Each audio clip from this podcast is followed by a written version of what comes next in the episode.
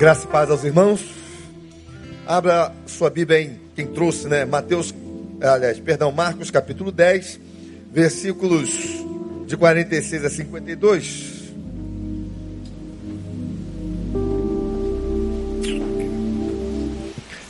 Enquanto ocorriam as ministrações, os comentários a respeito dos acontecimentos da semana, as canções que foram cantadas aqui, a palavra que já foi ministrada, né? Eu ficava aqui pensando né, como é que Deus prepara todas as coisas. Né? O texto tem tudo a ver com aquilo que já foi falado aqui e quero acreditar que Deus tem algo a dizer a você nessa manhã para te encorajar a caminhar com mais firmeza, com mais constância, né? sabendo que Ele tem cuidado de nós.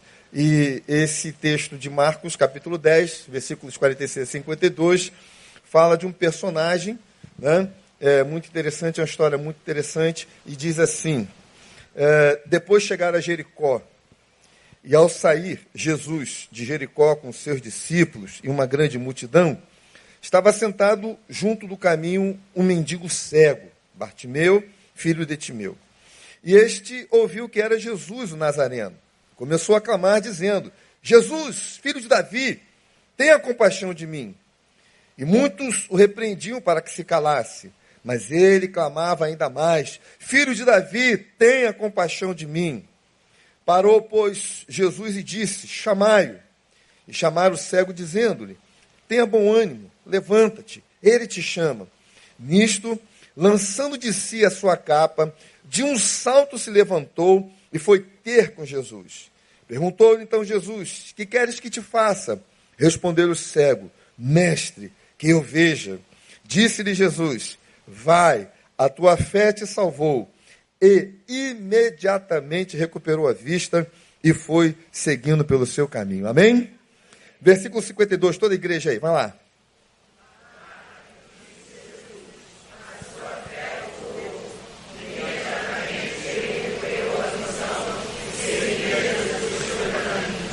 Mantém aí. Quem é que tomou café aqui nessa manhã? Levanta o braço aí. Quem tomou café? Ok. Quem é que está acordado aí? Levanta o braço aí. Então agora lê de verdade. Vamos lá.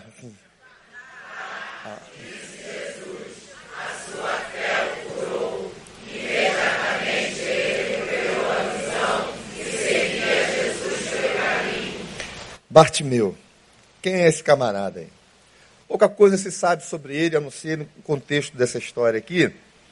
E desse contexto histórico narrado aqui no livro de Marcos, a gente descobre que ele tem um nome, Bartimeu, que na realidade é a junção da expressão Bar mais Timeu, filho de Timeu, e acredita-se que essa identificação ela ocorre exatamente porque posteriormente Bartimeu se torna um membro da congregação, conta a sua história, a sua narrativa, né, a sua experiência com Jesus, o que Jesus fez na sua vida e é como se fosse um reconhecimento.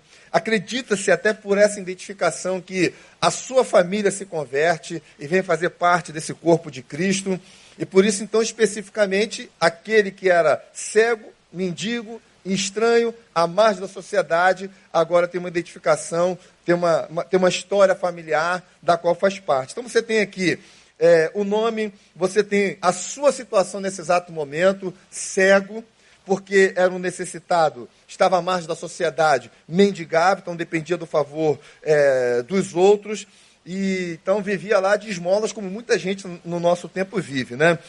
E nesse caso aqui especificamente, aliás, dentro daquele contexto lá, é, onde os necessitados poderiam obter melhor né, os seus favores, suas esmolas, ficando exatamente nos acessos da cidade, onde as pessoas entravam, onde elas saíam, e ali então eles ficavam pedindo. A gente encontra muito isso em sinal de trânsito, né? Tem, aqui mesmo na descida do Catonho, tem uma galera ali, eles não são inclusive brasileiros, né? Tem um cara que fica mexendo com os facões ali, joga pro alto e tal, né? E eu já vi aquilo quase cair no pé dele, já vi quase cair na cabeça dele.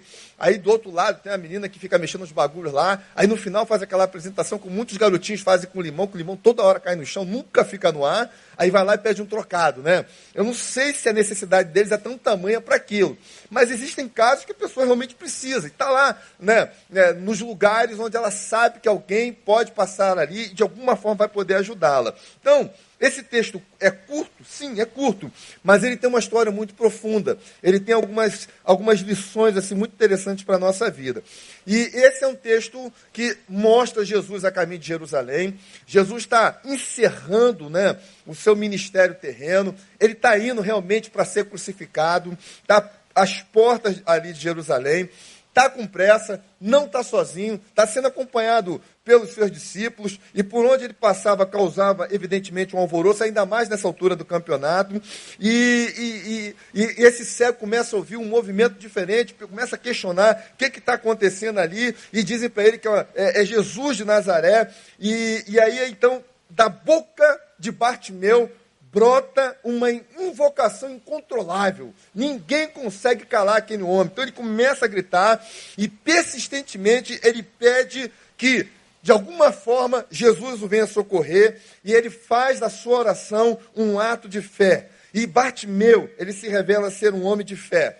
E não é uma fé qualquer, mas uma fé que conduz ele para um salto na sua própria vida, né? Um salto para um novo projeto, um salto para um novo compromisso, um salto para uma nova missão. Eu diria que, ao olhar a história de Bartimeu, eu penso que na manifestação da sua fé, nós podemos dizer que essa é genuinamente uma fé vitoriosa. Uma fé como João diz lá na sua carta, no capítulo 5, versículo 4, dizendo o seguinte: a vitória que vence o mundo é a nossa fé. Mas aí a questão é: o que, que é uma fé vitoriosa? O que, que significa ter, ser possuidor de uma fé vitoriosa? Quando que essa fé se torna vitoriosa? E aí eu quero tirar aqui três lições para a gente, dentro desse texto aqui, baseado nessa questão da fé, de uma fé vitoriosa. A nossa fé se torna vitoriosa quando ela é fundamentada em Cristo. O versículo 47 diz assim: Este, quando viu que era Jesus o Nazareno, começou a clamar, dizendo: Jesus, filho de Davi, tenha compaixão de mim. Talvez nunca houve na história da cidade de Jericó um movimento como aquele. E Bartimeu sabia disso. Ele percebe que está havendo um movimento completamente diferente do que costumeiramente ou costumazmente acontecia naquela cidade. E ele pergunta: o que está acontecendo? Disseram para ele: ó, é um tal de Jesus que está passando por aí. Mas que Jesus? Jesus, o padeiro, aquele que trabalha com a massa lá na padaria? Talvez pensando ele: não, não, não. Esse Jesus padeiro não tem condições de fazer um movimento desse com a massa populacional. Ele só faz movimento com a massa que ele utiliza para fazer pão. É um Jesus diferente. E por que essa pergunta e da casão? Porque o nome de Jesus era algo muito comum. Houve um tempo, por exemplo, na nossa história, né, que você andava por tudo quanto é lugar. Quais eram os três nomes mais conhecidos da nossa sociedade? João, Pedro e Maria. Os três nomes mais conhecidos, evidentemente associados a alguma é, conotação religiosa, né? Os apóstolos e Maria, mãe de Jesus. Então, dar o um nome de santo para o filho era um sinal, né, como ainda o é, de boa fé por parte dos pais. Então, quer dar um nome legal.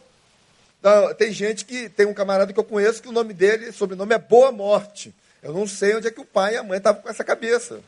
Boa Morte. Eu conheci um rapaz que ele se formou na Escola de Especialistas de Aeronáutica, e o nome dele era Boa Morte. Seis meses depois de formado, ele se matou. Em serviço. Aí, é coincidência? Não sei se é coincidência, mas é estranho, né? Dar nome, a gente tem que escolher bem os nomes para os nossos filhos, né? Eu fiz questão de caprichar no nome das minhas filhas, né? Gabriele e Adriele. A gente caprichou, né? Com dois L's e I no final. Então é pioneirismo, né? Dos dois R, né? Dá um, dá um toque, né? Aí você fala assim, Gabriele, né? Adriele. Aí você olha essas garotas, dois espetáculos, né? Aí, com um nome desse, tem que fazer sucesso. Eu já falei aqui, em algumas ocasiões, né? O meu nome seria Fenelon. Era o nome do meu pai. Minha mãe queria, porque queria homenagear o meu pai através da minha vida. Não sei que ela estava com a cabeça. Mas como eu demorei a ser registrado, fui registrado com oito anos de idade, e aí já me chamavam de Marcos, de Marquinhos, não sei o quê, ficou Marcos Vinícius. Tem tudo a ver comigo. Vinícius, voz reflexiva, voz agradável. Marcos, martelo, prega. Tudo a ver, né? É profético. O diabo queria intervir, mas Deus não deixou. Aí, dessa história de comum, tu imagina. Eu, eu, no início da minha carreira militar, eu trabalhei em Santa Maria. Aí, dois anos depois de eu estar lá, chegou lá um tenente. O nome de guerra do tenente, Espírito Santo. Então, um cara se chamava Tenente Espírito Santo. Aí, esse tenente está de serviço, oficial de dia. Ele, fazendo o check-in lá do, do, dos postos né, de segurança da, da base aérea, ele liga para a guarda para saber como é que está o movimento lá, como é que estão as coisas, a situação. Aí ele chega lá e liga assim, ó, boa noite, aqui é o Tenente Espírito Santo falando. Aí do outro lado responde, boa noite, aqui é o soldado Jesus. Aí o cara chega assim, rapaz, você está de brincadeira comigo? Você entendeu quem está falando aqui? Aqui é o Tenente Espírito Santo. Pois não, Tenente, aqui é o soldado Jesus. Moleque, você está pensando que eu sou o quê? É o Tenente Espírito Santo. Pois não, tenente, aqui é o soldado Jesus. Eu vou aí, e se você estiver brincando comigo, eu vou te prender. Aí ele chega lá, o Espírito Santo tem um encontro com Jesus. O cara era Jesus. Mas eu fiquei pensando, pô, se ele podia ser chamado Espírito Santo, por que, que o outro não podia ser chamado Jesus? O que, que seria mais fácil, encontrar um Jesus ou encontrar o Espírito Santo? Até porque a gente só encontra o Espírito Santo se a gente se encontrar com Jesus. É ou não é? Muito embora o Espírito Santo nos conduza a Jesus. Aí, não, deixa isso para lá, né? Deixa isso para lá. Mas o fato é que Jesus era um nome comum. E a multidão diz: Jesus de Nazaré, o milagreiro, ele está chegando aqui. Mas de alguma forma Bartimeu consegue ver além daquilo que a multidão estava enxergando, embora fosse cego. E ele não consegue ver ali simplesmente o Jesus, o milagreiro, porque esse Jesus milagreiro era aquele Jesus que a, o seu nome e os seus feitos já estavam percorrendo pelas redes sociais. Estava lá no Facebook, estava lá no Instagram, estava gente tweetando, ó, oh, Jesus chegou aqui, tu imagina, Jesus chegou aqui. Aí o cara vai lá e, e posta foto que não sei o que, blá, blá, blá, aquela coisa toda, né? Até o Orkut já tinha passado, menos Jesus. Então esse camarada ele começa a ver que não era um Jesus comum. Embora Jesus chegando já no final do seu ministério terreno, muitos milagres, muitas histórias haviam percorrido, Bartimeu, diferente de todos, ele crê que Jesus não era simplesmente o milagreiro, mas ele era o Messias esperado. E ele revela isso quando ele diz: Jesus, filho de Davi, tenha misericórdia de mim. Ele apela para o título messiânico de Jesus. Ele apela para o ungido, ele apela para o Salvador, ele apela para aquele que tem o poder e autoridade, ele apela para aquele que é o Filho do Altíssimo. E quando ele faz esse apelo, ele não está fazendo uma fezinha, né? uma fezinha para obter algum benefício. Ele não está lá apostando na Mega Sena, porque tem gente que acredita que ganhar na Mega Sena vai ser feliz. Ele não está lá né, investindo em anjos, ele não está lá investindo em santos, ele não está lá investindo em gente, nem nele mesmo. Ele não está lá colocando a sua fé em promessas políticas. 2020 é ano de eleição. Os mesmos mentirosos de todos os anos retornarão. E vai ter gente defendendo eles. Um pastor, parceiro meu, do Mauro, só não vou dizer o nome dele, assume uma igreja grande, uma cidade grande, do Grande Rio. A prefeita do local na época foi falar com ele, aí chegou para ele, pastor, fulano de tal, prefeito fulano de tal, o que o senhor precisar de mim, o senhor pode pedir. O pastor continuou segurando a mão dela e disse, não, minha irmã, a senhora está invertendo as coisas. O que a senhora precisar de mim, a senhora pode pedir que eu vou estar orando pela senhora, vou estar orando pelo seu governo, para que a senhora seja uma grande representante desse governo municipal e faça algo de bom para o seu povo. É a senhora que precisa de mim. Não são os políticos, não somos nós que precisamos dos políticos, são eles que precisam de nós, das nossas orações, das nossas invocações, mais do que das nossas provocações e críticas sem conhecimento pleno de todas as coisas. Eles precisam das nossas orações. Bartimeu não estava colocando a sua fé em promessas de ajustes sociais. Ele estava colocando a sua fé, depositando a sua fé naquele que é o autor e consumador da nossa fé, conforme diz Hebreus 12, 2. Jesus é o autor e consumador da nossa fé.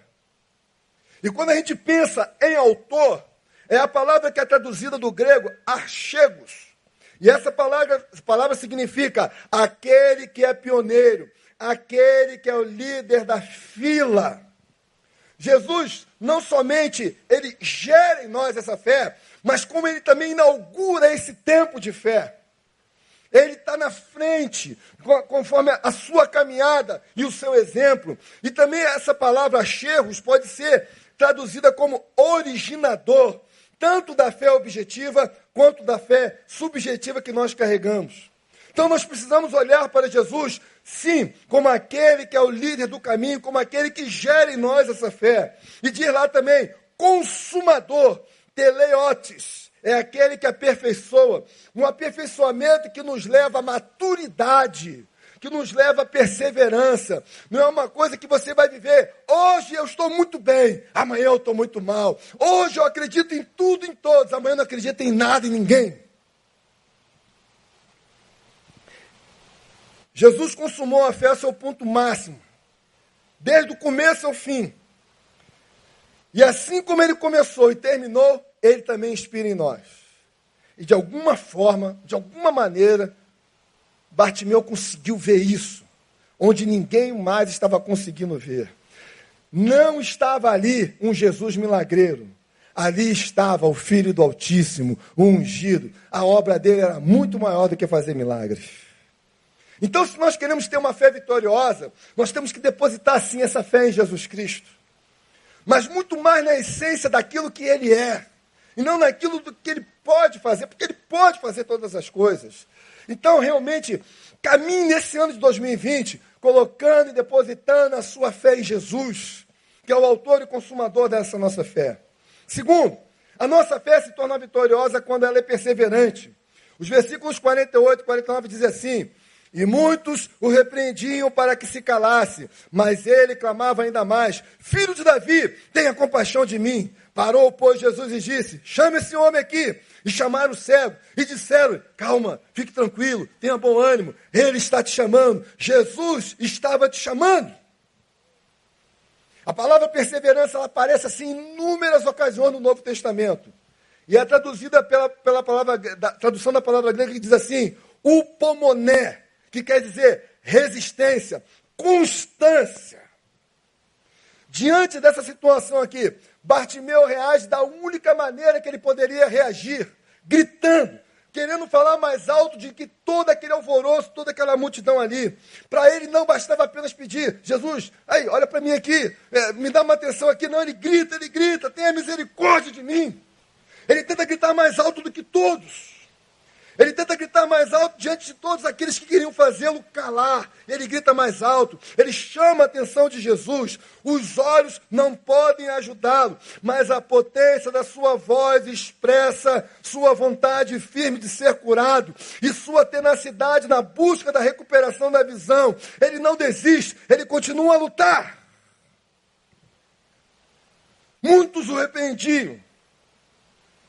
Já viu quando alguém muito famoso, né, sempre tem um, um da moda, um do momento, chega num lugar, o que acontece? O que acontece? Alvoroço, né?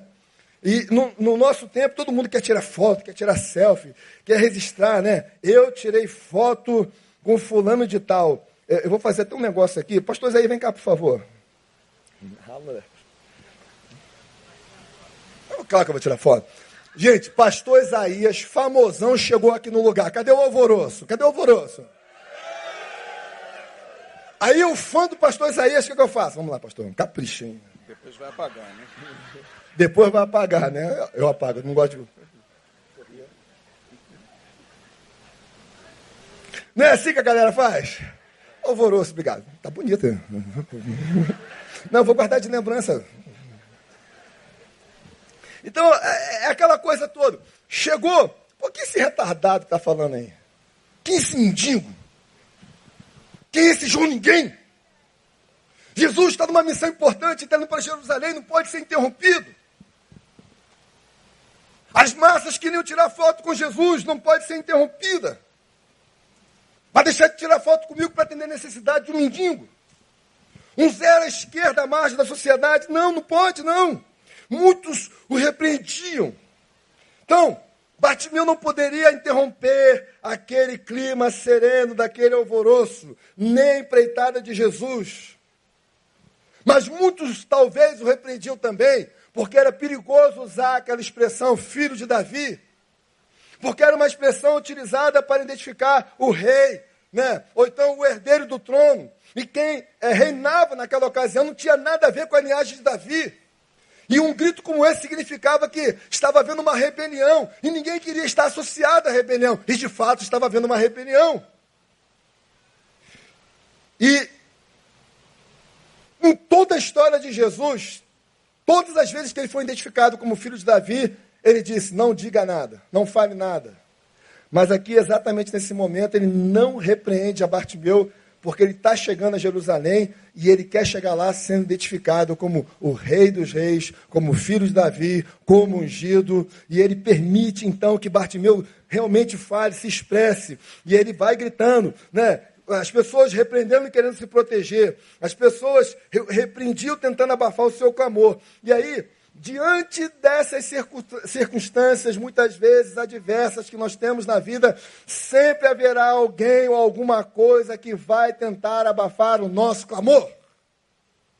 Sempre. Você está ali para lutar, você está ali tentando vencer, você está ali tentando superar, mas sempre vai aparecer alguém querendo abafar o teu clamor. E se houver alguém alguma coisa querendo abafar, abafar o teu clamor, fale mais alto, grite mais alto, cante mais alto, né, se manifeste mais alto, mas não se cale. Não fique né, à mercê disso. Então, muitos tentaram abafar. O diabo se manifesta, pessoas são usadas, a crise prospera, a situação se agrava. E aí, quando essas coisas acontecem, tem muita gente que pensa em desistir. E no meio de um grupo muito grande, as pessoas são mais propensas à mudança rápida e contradição. É difícil assumir a sua postura pessoal. É difícil andar contra a corrente. Mas muitas vezes é, é necessário, é preciso andar contra a corrente. Todos dizem não, mas às vezes você sabe que é ali que é por ali que você tem que trilhar. Todos dizem desista, mas você sabe que você tem que continuar lutando. Todos dizem não é a sua hora, mas você está entendendo agora chegou a minha hora. E você continua clamando, você continua buscando, né? Então, da mesma forma como existe gente que quer nos abafar, Deus também levanta gente que nos coloca para cima, gente que traz ânimo, gente que traz esperança à nossa vida. Jesus parou tudo, tudo, tudo, tudo, tudo, e disse assim: chame esse homem aqui. E aí quem chega diante dele, filho, tenha calma, tenha bom ânimo. O mestre te chama. Fala para quem está do seu lado assim, olha para ele e diz assim, ó, meu irmão, tenha calma, tenha bom ânimo. O mestre te chama. Você acredita nisso que você falou agora?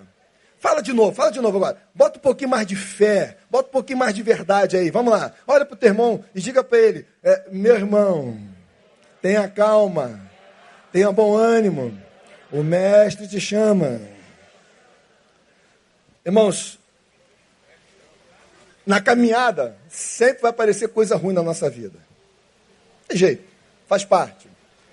Mas também vai ter coisa boa. Vai ter gente ruim que vai querer nos derrubar, que vai querer atrapalhar a nossa vida, a nossa história, a nossa trajetória, até nos matar. Mas vai ter gente também que Deus vai colocar para nos levantar, nos incentivar, nos encorajar. Vai em frente, segue nesse caminho. É por aí que Deus está te mandando. Vai com força, vai com fé. Não pare, não desista. Então Deus coloca gente boa no nosso caminho. Deus coloca gente que traz à nossa vida uma palavra de ânimo, de força, de verdade. Então, uma fé vitoriosa, ela não somente é baseada no senhorio de Cristo, como também ela é perseverante. E aqui, Bartimeu, ele nos ensina a ter personalidade. Tenha personalidade. Busque a Jesus além do apoio ou da circunstância que você estiver vivendo nesse exato momento. Olha para ele, né? É, como diz lá o texto de Hebreus: mantendo os olhos fitos no autor e consumador da nossa fé. Amém? Terceiro, a nossa fé se torna vitoriosa quando ela é objetiva. O versículo 50 e 51 diz assim: Nisto, lançando de si a sua capa, de um salto se levantou e foi ter com Jesus. Perguntou-lhe: Que queres que eu te faça? Respondeu o cego: Mestre, eu quero ver, eu quero enxergar. Então, o que, que é objetivo? É o fim que se deseja atingir. Então, se eu estou pregando aqui hoje, eu tenho um objetivo, eu tenho uma meta, eu tenho um alvo a alcançar. Né? Eu já mirei um, um caminho, quero chegar a um determinado lugar. Objetivo, propósito, finalidade. O que é uma pessoa objetiva? Uma pessoa objetiva é uma pessoa que é clara naquilo que ela quer dizer. Ela não fica enrolando, ela não fica dando volta, ela vai direto ao ponto. Tem gente que é assim, né? Quando ela vai tratar de um assunto, ela vai direto ao ponto. Tem gente que, para contar um ponto, dá uma volta, vai lá no Carrefour, passa no Shopping Sulacap, retorna, entra no Casa Viva, aí para aqui e fala. Não, tem gente que já vai direto. É aquela coisa toda. Objetividade é isso. Então, e a fé objetiva? É quando se define aonde se quer chegar. Bartimeu sabia o que ele queria. Bartimeu, de alguma forma, estava preparado para responder a Jesus. De alguma forma, ele estava preparado para responder à chamada de Jesus. E aí, como é que a gente pode perceber isso? Como é que podemos responder e agir objetivamente? O que, que revela essa objetividade? Primeiro, abra mão de tudo para se ter tudo em Jesus. Repete após mim. Após mim. Abra mão de tudo para se ter tudo em Jesus. Então diz o texto aqui que ao ser chamado, ele lança de si a sua capa ou manto.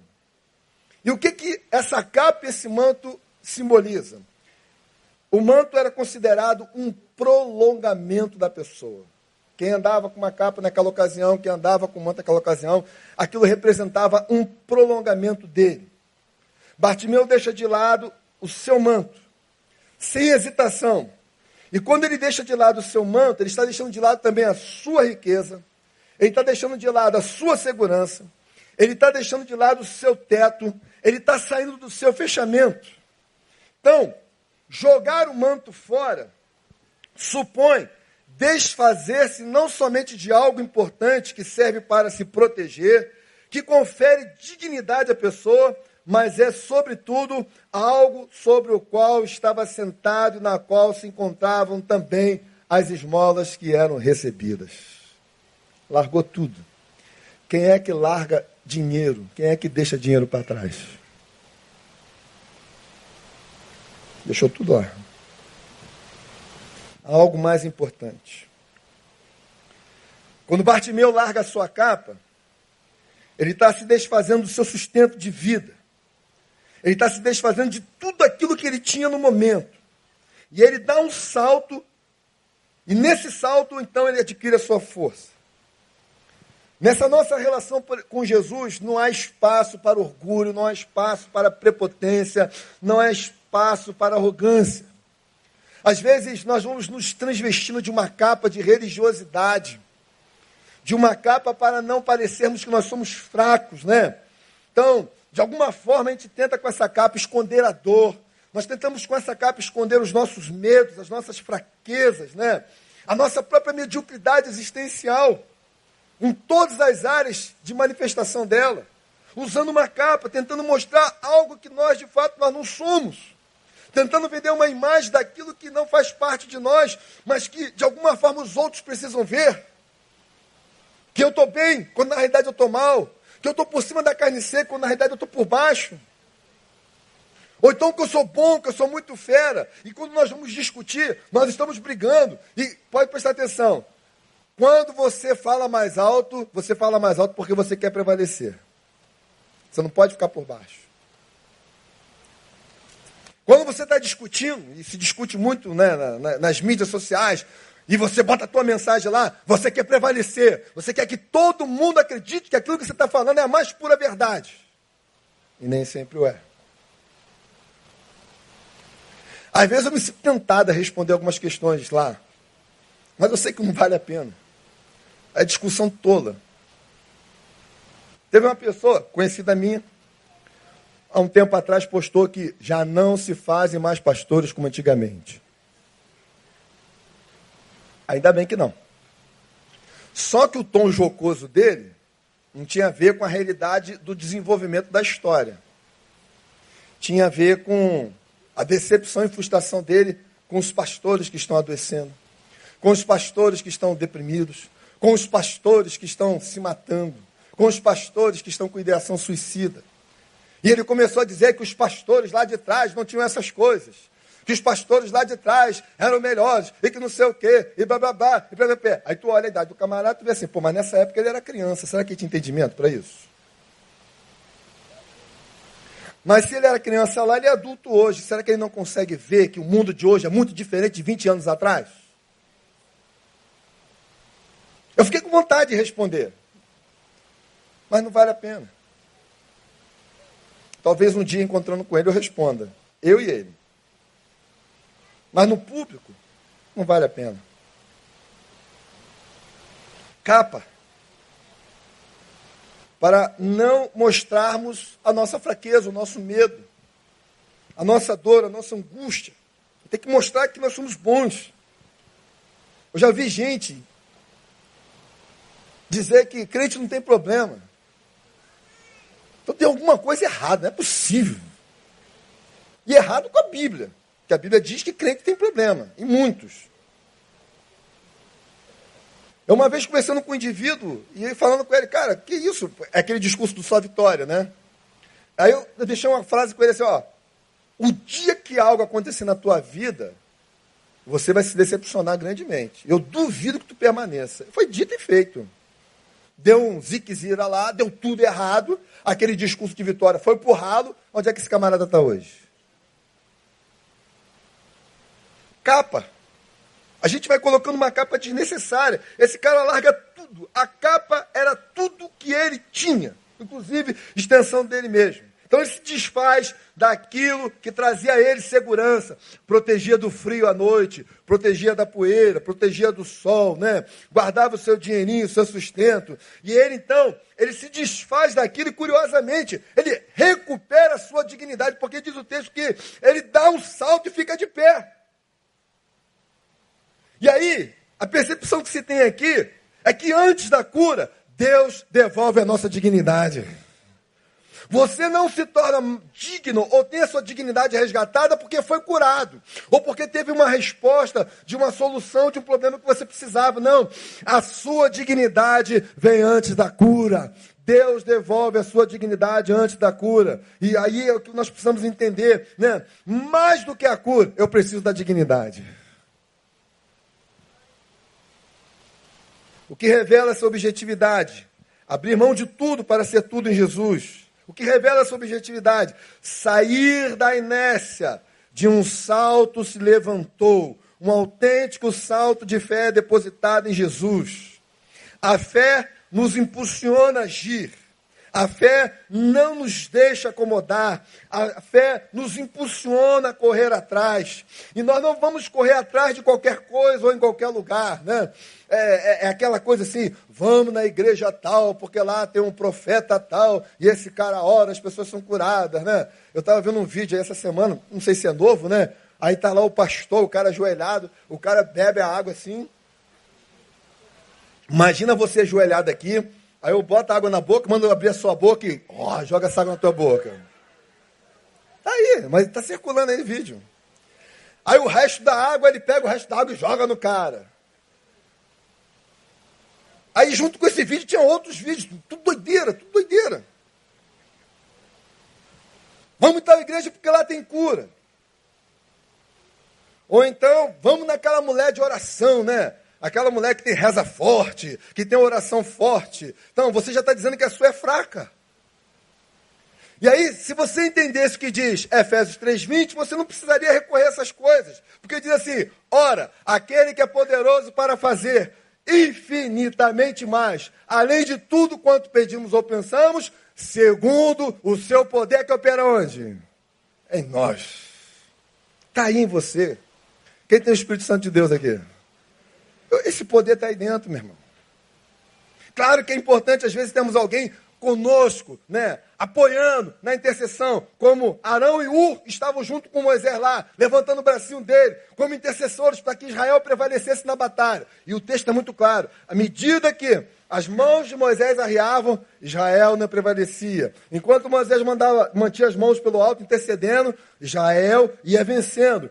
E aí, Arão e Ur tiveram a percepção que Moisés cansava de ficar o tempo todo com a mão assim. Foram lá, intercessores, lado a lado, sustentavam, Israel venceu a batalha.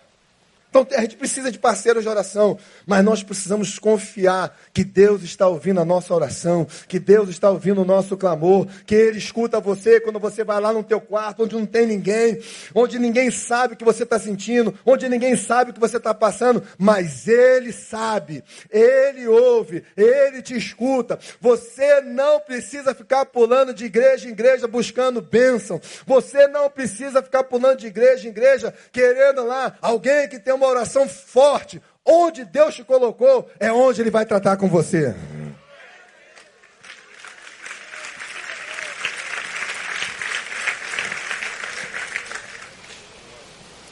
Bartimeu não podia ver, mas ele conseguia entender que ele estava diante de alguém que o olha, de alguém que vê o fundo do seu coração, de alguém que vai mudar o rumo, o horizonte, o sentido da sua vida. Pastor Neil, no final do ano, já fala dizendo assim: ó, sinto que 2020 vai ser um ano muito bom. Isso não significa que não teremos que lutar por ele. Mas a gente pode acreditar em 2020 como um ano muito bom, sim. Nessa nossa relação com Jesus, acreditando que Ele vai mudar o rumo, Ele vai mudar o horizonte, Ele vai mudar o sentido da nossa vida. Porque a minha fé está depositada nele. Não é em qualquer coisa, não é em qualquer um, não é em qualquer lugar, é nele, no Filho do Altíssimo. Bartimeu esquece o que deixa para trás, ele deixou a capa. E ele se fixa naquilo que está na frente, Jesus. Isso denota um autêntico salto na fé, um salto para o seguimento de Jesus. Seu duplo gesto é toda uma oração que contrasta com a atitude do homem rico, um pouco citado em algumas palavras anteriores aqui ao texto que ele diz: Bom mestre, que farei para herdar a vida eterna? O cara vai lá, vende tudo quanto tem e me segue. O cara vai embora triste. Triste. Porque o coração dele estava preso em tudo aquilo que ele tinha. Talvez nem precisasse vender. Mas Jesus fez aqui para mostrar onde o coração dele de fato estava. Conhecia a lei, conhecia os mandamentos, mas o coração estava longe. Esse cara tinha muito menos que o jovem rico. E aquele muito menos que ele tinha era praticamente tudo. Ele abre mão de tudo para em Jesus ele ter tudo. Amém? Então, quando Deus nos chama, nós não podemos ficar acomodados. O que revela sua objetividade, especificidade. Versículo 51 diz: Perguntou-lhe Jesus: Que queres que eu te faça? Fala para o teu irmão, Jesus está te perguntando: Que queres que eu te faça? Pergunta de novo: Que queres que eu te faça? Vai pensando aí. Esse cara é específico. Ele podia assim, senhor, dá para o senhor fazer um transplante de córneas? Não tinha naquela época, né?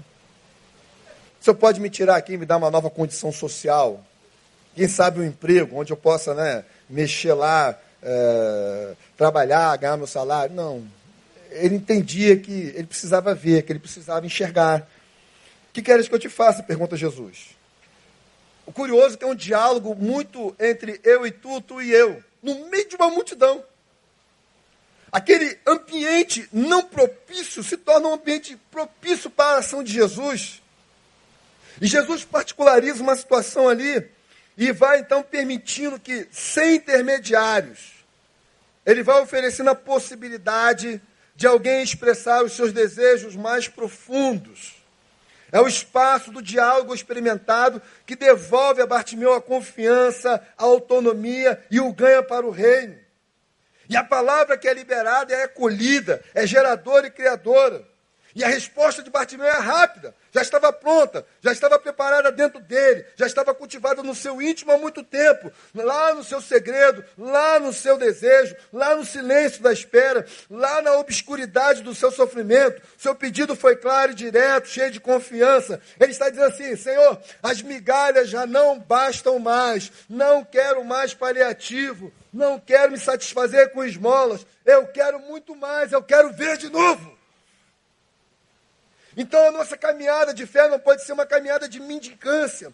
Não pode ser uma caminhada que hoje se resolve e amanhã está tudo de novo lá. Não pode ser uma caminhada que a gente vai tomando paliativos, mas não resolvemos a questão. Senhor, resolva! Opera o um milagre. Eu quero ver.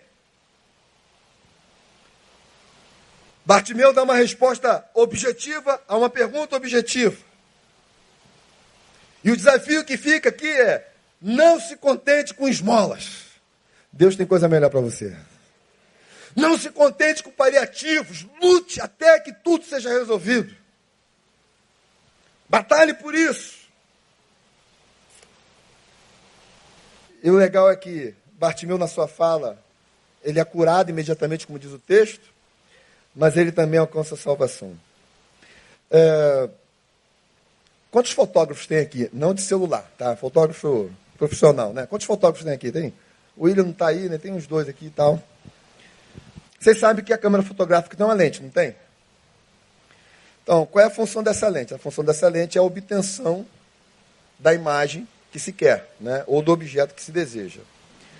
Dentro dessa lente, é, dessa objetiva, na realidade, que é um conjunto de lentes que compõem ali, você vai ter uma variedade de tamanhos. E esses tamanhos têm um propósito. Então você tem lente com 18 milímetros, que, que é referente à distância focal. Você tem lente com 50 milímetros, que é a lente mais comum, é a chamada lente normal. Você tem lente de 70 milímetros, que já entra no enquadramento de teleobjetiva, que vai a 210, 310, 410 milímetros. Mas tudo isso se refere a quê? Se refere à distância focal da lente. É um plano onde tem um ponto focal que entra a luz refletida da imagem que se quer e que vai bater no plano onde vai se é, fazer o fechamento da imagem ali. Né? Então, quanto menor for essa distância focal, maior é a amplitude de obtenção de imagem. Quanto maior for essa distância focal, então a sua amplitude de obtenção de imagem ela é menor. É tipo assim, ah, eu vou usar uma teleobjetiva porque eu quero fotografar o Mauro lá. Então eu pego a teleobjetiva, jogo nele lá, né? Se, se for uma lente com zoom, que você tem uma variedade de distanciamento focal, eu vou pegar só o Mauro. E o resto? O resto some. Mas se eu quiser pegar uma coisa aqui mais ampla aqui, eu uso uma, uma lente grande angular, porque é menor a distância focal e ela consegue maior amplitude. Né? Então, se a gente fosse trabalhar com uma, com uma câmera dessa, né, eu acredito que na hora de nós expressarmos a nossa opinião para Deus, a gente poderia utilizar uma teleobjetiva. É um ponto que eu quero alcançar e quero chegar. Mas Deus sempre responde algo a mais. Aí a gente vem para a evolução e para a modernidade. Vou fazer uma propaganda aqui da Samsung. Isso aqui é um modelo A50, morro de inveja. A não ser que você tenha um A70 ou A80 ou S10 ou iPhone, né? Se você não tiver, morra de inveja. Tem três câmeras aqui. Eu fico, ah, por que, por que três câmeras, né? É porque ele tem um, algumas funções, é um, um telefone preparado para produção de live, eu comprei ele por causa disso também. E aqui você tem lá a foto normal, a foto panorâmica. Quando você está na foto normal, você está numa câmera. Quando você está na foto panorâmica, ele muda de câmera. E tem aquele chamado foco dinâmico. Já viu isso aí? Né? O que é o foco dinâmico? Eu, o foco dinâmico, nesse caso aqui, funciona assim. É... Chega aqui, meu camarada, fica em pezinho aqui. Eu não vou tirar a foto dele que não vai adiantar, não vai mostrar. Hum. Mas, por exemplo, eu quero focar nele, foco dinâmico. Eu vou focar ele e todos os demais. O que, que vai acontecer com os outros? Vai, vai embaçar, vai ficar desfocado. Né? Aí, para isso, a distância máxima aqui, para esse resultado ser obtido, é de é, um metro e meio no máximo. Né? Então, quando eu faço esse foco dinâmico, trazendo para a modernidade, eu estou sendo específico naquilo que eu quero. Bem específico. E as demais coisas? As demais coisas não importam. Eu acho que diante da evolução das câmeras, das lentes e desses aplicativos dentro dos celulares, é, a nossa oração deve ser que nem o foco dinâmico. Então, onde é que eu quero chegar? Eu quero chegar naquele lugar. E as demais coisas? Pode ficar desembaçado. Não são tão importantes assim. O que for importante, Deus vai agir, Deus vai operar e a coisa vai acontecer. Né? Então,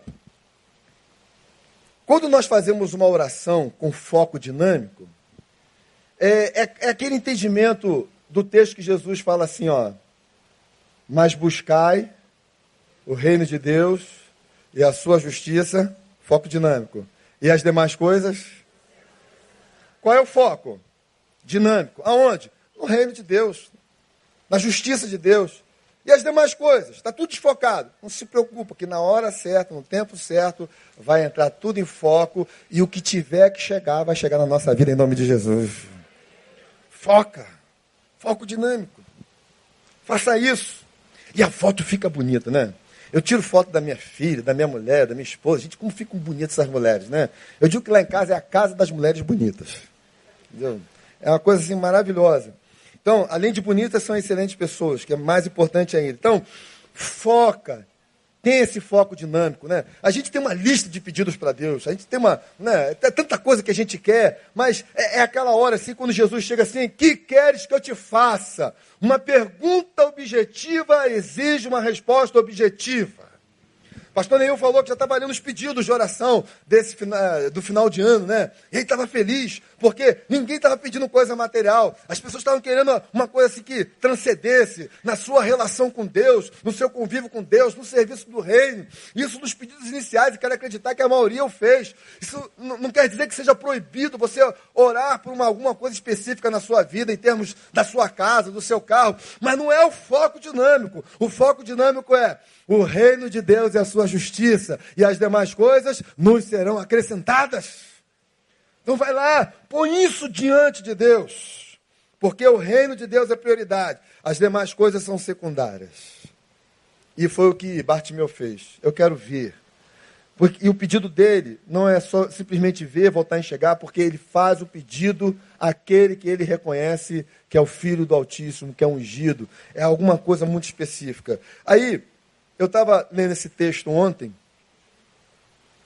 e examinando alguns outros textos e me chamou o fato de que Jesus está chegando em Jerusalém e pelo menos três textos falam sobre cura de cegos. Marcos capítulo 8, 22 a 26 fala sobre a cura do cego de Betsaida, onde Jesus opera na vida daquele homem, né? E ele diz lá no primeiro processo, né? Como é que você está vendo aí? Ah, eu vejo um homem. Vejo, vê como? Eu vejo um homem como árvores. Ah, não, tu não pode ficar vendo um homem como árvore. Você não pode é, coisificar o indivíduo. Então, você precisa enxergar direitinho. Então, Jesus vai lá, restaura a direção de vida daquele homem, restaura a visão dele, restaura o amor no coração dele. Mas essa obra, esse milagre, não é apenas a obra na vida de um indivíduo, era também a, a obra que apontava para aquilo que Jesus queria fazer na sua sociedade. Porque cada milagre realizado por Jesus apontava para ele como Messias, o Messias que poderia mudar a trajetória e a história de toda uma nação né, e do mundo. Depois vem esse texto do cego de Jericó, onde hoje aqui, dentre tantas coisas que podemos ser trabalhadas, aprove no meu coração falar sobre fé.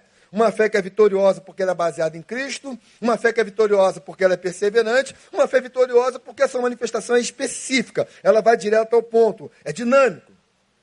Quando você vai em João, você vai encontrar Jesus já às portas de Jerusalém, e ele encontra lá um cego de nascença. E ele cura esse cego de nascença e dá uma lição para os religiosos achólogos, aqueles que acham tudo, aqueles que acham que Deus não faz assim, que Deus não faz de, de outra maneira, que Deus só opera dessa forma, aqueles que acham que têm o conhecimento de tudo, quando na realidade não sabem de nada. Então, eu fiquei pensando, mas por que tanta ênfase em cura de cegos? Aí veio ao meu coração o texto de Lucas 19, 41, que diz assim. Jesus, quando chegou perto da cidade e viu a cidade, chorou sobre ela, dizendo: Ah, se tu conhecesses, ao menos nesse dia, o que te poderia trazer a paz, mas agora isso está encoberto aos seus olhos. Quando há essa ênfase de milagres para curar a visão, é que mais ainda do que curar alguém que ali precisava, Jesus te dizia, assim como eu fiz na vida dele, eu posso fazer na nossa sociedade. Mas vocês não querem ver. O cara que era cego enxergava mais, mais do que todos que tinham visto. E ele faz essa, ele chora sobre Jerusalém, porque Jerusalém perde a oportunidade de ter seus olhos abertos, de enxergar o Altíssimo, de enxergar aquele que poderia mudar a trajetória de vida de cada um deles. 2020, há grandes perspectivas. Eu acho que o nosso desafio aqui poderia ser, nesse final de mensagem, o seguinte: Dê nome aos seus mantos ou às suas capas, que estão mantendo você preso ao seu passado, que estão travando a sua vida, que estão impedindo uma resposta pronta ao chamado de Jesus. Começa a dar nome. Ah, eu não gosto de igreja porque tem um monte de gente problemática na igreja. É manto. Liberte-se dele. Tem gente problemática na igreja, mas tem gente boa pra caramba também na igreja. Amém? Tem, tem gente que diz ser igreja e não é igreja. É qualquer outra coisa, menos igreja. Em Efésios, Paulo fala lá que Deus está preparando a sua igreja, a sua noiva, para ser uma igreja sem mancha, sem ruga, sem mácula. Então, há uma igreja de Deus operando. E no meio dessa igreja de Deus também tem joio. Então, de repente, teu manto é esse, eu não me envolvo porque, né, um monte de gente que não presta, joga fora. Ah, não estou mais lá porque só me decepcionei. Ah, é verdade, tem gente que nos decepciona, mas Deus coloca também gente que vai nos ajudar a curar, sermos curados dessa decepção. Então, qual é a desculpa? Qual é o manto? Identifica, nomeia, joga fora. Ore. Porque a existência humana pode ser marasmo, estagnação, medo, repetição, inércia, fixismo. Mas há um momento em que é preciso dar um salto. Talvez o momento seja hoje, aqui agora, 2020. E isso vai, requer de cada um de nós coragem, ousadia, agilidade e mobilidade para ir adiante na longa jornada que a vida nos apresenta. Eu estava pensando na minha agenda desse ano, aí eu fiquei tentado a dizer: caramba, vai ser difícil esse negócio, hein? Eu falei: quer saber? Vai ser difícil nada, é muita coisa para fazer e eu vou fazer todas, e bem coragem, graça. Precisamos entender que a oração é um ambiente natural para mobilizar-se, preparar-se para um grande salto na vida, um novo projeto, um novo compromisso, uma nova missão. Que 2020 represente isso para você em nome de Jesus. Então você tem que descobrir o que está paralisando você à beira do caminho, o que está travando a tua vida, o que está impedindo de você dar aquele salto é, libertador. Aí eu quero dar uma sugestão para você, que foi a minha mensagem de Feliz Ano Novo para um monte de gente aí que eu mandei. Né? É, nós estávamos num culto no final do ano agora na igreja do pastor Eudélio Balogum, porque o, o Azaf Boba foi lá, aí ele chamou a gente, o pastor Eudélio é nosso amigo, né? E depois a gente vai lá celebrar com os reis, né? A gente vai para a sala VIP, a gente come a comida VIP, aquela coisa toda que tem, né?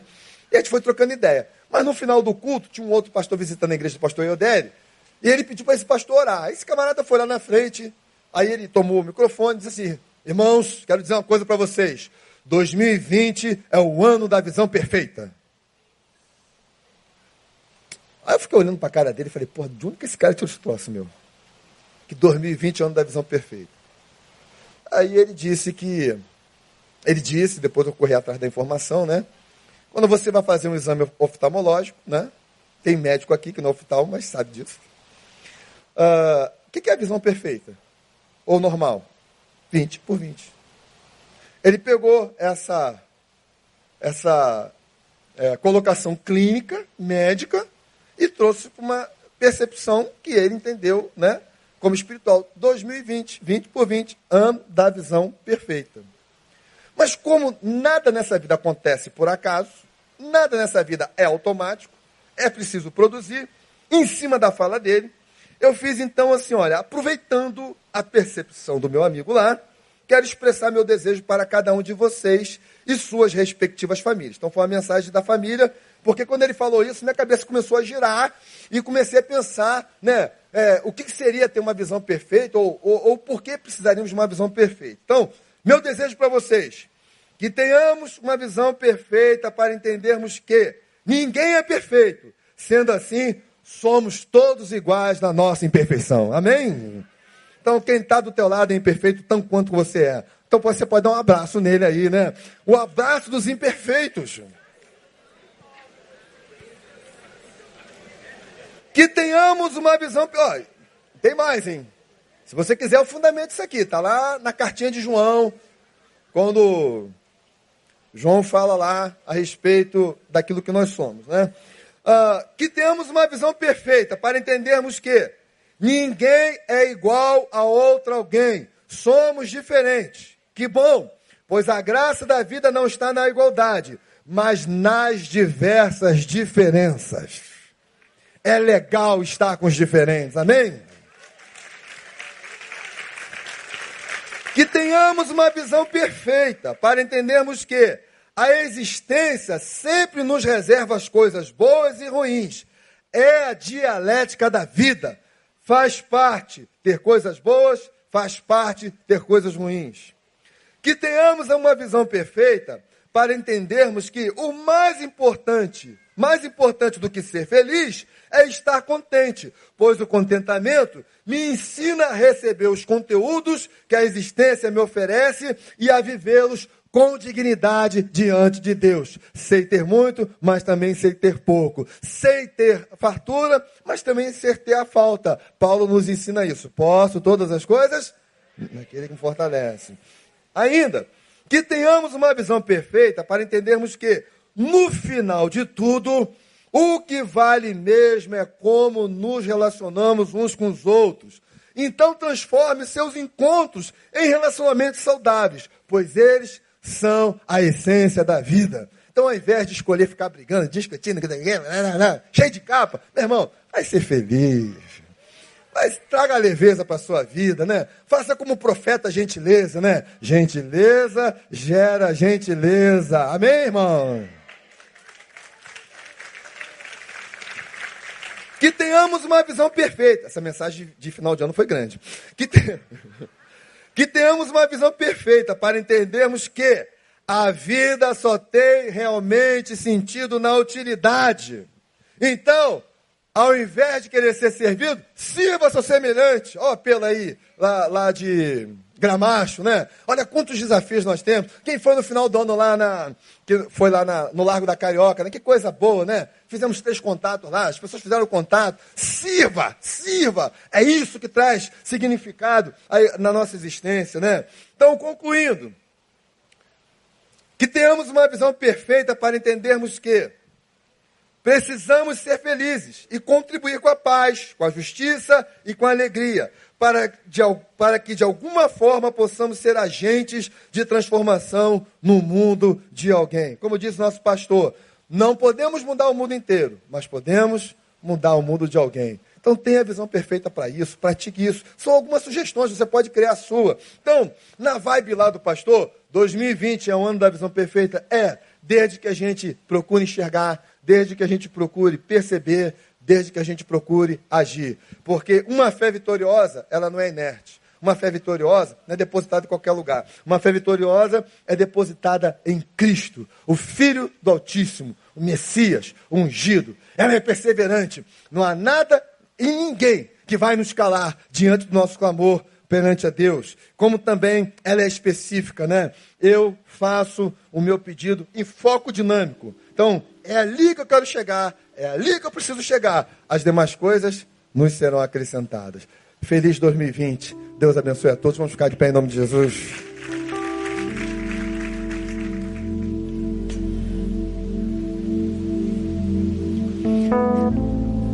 Acredito que a maioria de vocês já fez um pedido para Deus no dia 31. Outros talvez tenham feito no primeiro dia da ceia. Quando nós fomos desafiados aqui, naquele momento de reflexão, a nos colocarmos diante de Deus, para estarmos mais próximos dele nesse ano. Mas talvez alguma coisa muito específica sua hoje aqui, que Deus está te dando a oportunidade, perguntando para você, filho, filha, o que queres que eu te faça? Aproveita, diga para Ele. E deixa Ele agir na tua vida, deixa Ele operar. Não importa se você escuta algumas vozes dizendo: olha, não adianta pedir, não adianta falar porque não vai mudar. Fale mais alto do que essa voz. Se há vozes dizendo para você, uma voz dizendo para você: olha, não tem jeito mesmo, é assim que é a sua vida, é assim que você vai ser para sempre. Fale mais alto do que essa voz. Ouça o que Deus está dizendo para você. Deposite a sua fé em mim. Lute, persevere, seja específico nessa hora. Então feche os teus olhos nesse instante, ora o Senhor. Fala com Ele aí. É você e Ele. No meio da multidão, uma conversa particular. Eu e tu, você e eu, diz o Senhor. No meio do alvoroço, há um momento de silêncio. Um momento de introspecção e de troca com aquele que é o autor e consumador da nossa fé.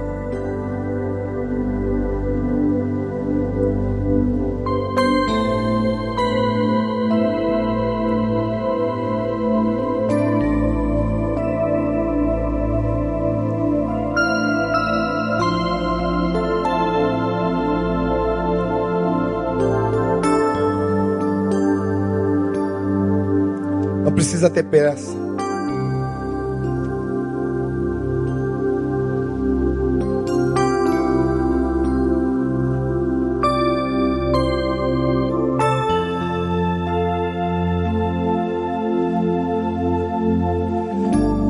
Eu vou estar orando por você.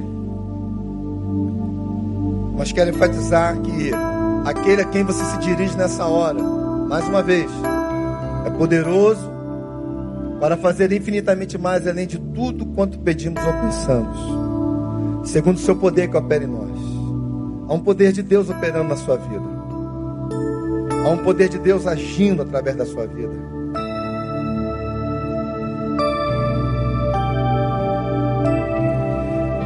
Pai, nós te damos graças por essa manhã, por esse dia, por esse começo de ano. Nós te damos graças pela semana que passou, a despeito de tudo quanto ocorrera, mas dando certo ou dando errado, no nosso entendimento, uma coisa mais do que todas as outras coisas, o Senhor esteve conosco, o Senhor esteve ao nosso lado, e é por isso que nós conseguimos chegar até aqui em Cristo Jesus. Nós te agradecemos, ó Deus, por tua palavra que nos incentiva a buscá-lo, a perceber em Ti que nós podemos confiar em Ti verdadeiramente, em Ti, somente em Ti. Por isso, ó Deus, nessa manhã nós depositamos a nossa fé, nossa esperança eh, somente em Ti, Senhor. Perseverantemente, especificamente, colocamos diante do Senhor nosso pedido, aquilo que está no nosso íntimo, aquilo que está no nosso interior, nessa conversa tão particular que nós temos contigo, ainda que no meio da multidão. Então, ó Deus, ouça o nosso clamor, ouça a súplica de cada vida, de cada alma que está aqui nessa manhã, e opera, Senhor, o teu milagre. Ó Deus, que cada um volte para a sua casa, realmente em júbilo, em alegria, porquanto o Senhor opera muito além daquilo que nós podemos imaginar ou pedir. O Senhor concedeu a Bartimeu não somente a cura da sua vista, mas o Senhor concedeu a ele a sua salvação. E diz o texto em outro lugar que aquela multidão saiu dali glorificando o teu nome, louvando o teu nome pelos teus feitos, por tua obra e por tua maravilha. E nós sabemos que quando o Senhor opera na vida de cada um de nós, não somente nós somos abençoados, mas o Senhor quer alcançar muitas outras pessoas nessa vida, nessa existência. Então, ó Deus, especificamente como igreja coletiva, dizemos ao Senhor: queremos buscar o teu reino, queremos ser agentes de justiça, queremos ser agentes da paz, queremos ser agentes da alegria, queremos ter uma visão perfeita para enxergarmos aquilo que é essencial, aquilo que é necessário. Então, nos abençoe nessa proposta, nos abençoe nesse propósito, abençoe a fé cristã nessa hora, abençoe também a fé subjetiva de cada um que coloca diante de ti a sua maior necessidade, a sua maior queixa, Pai. Então, Senhor, transforma os nossos pensamentos e corações, transforma a nossa vida e nos fortaleça em Ti, hoje e sempre, de modo que o Teu nome seja glorificado e exaltado através das nossas vidas. Então, Pai, a nossa oração, no nome daquele que é tremendo, que é poderoso, no nome de Cristo Jesus. Amém, amém e amém. Um forte aplauso a Ele.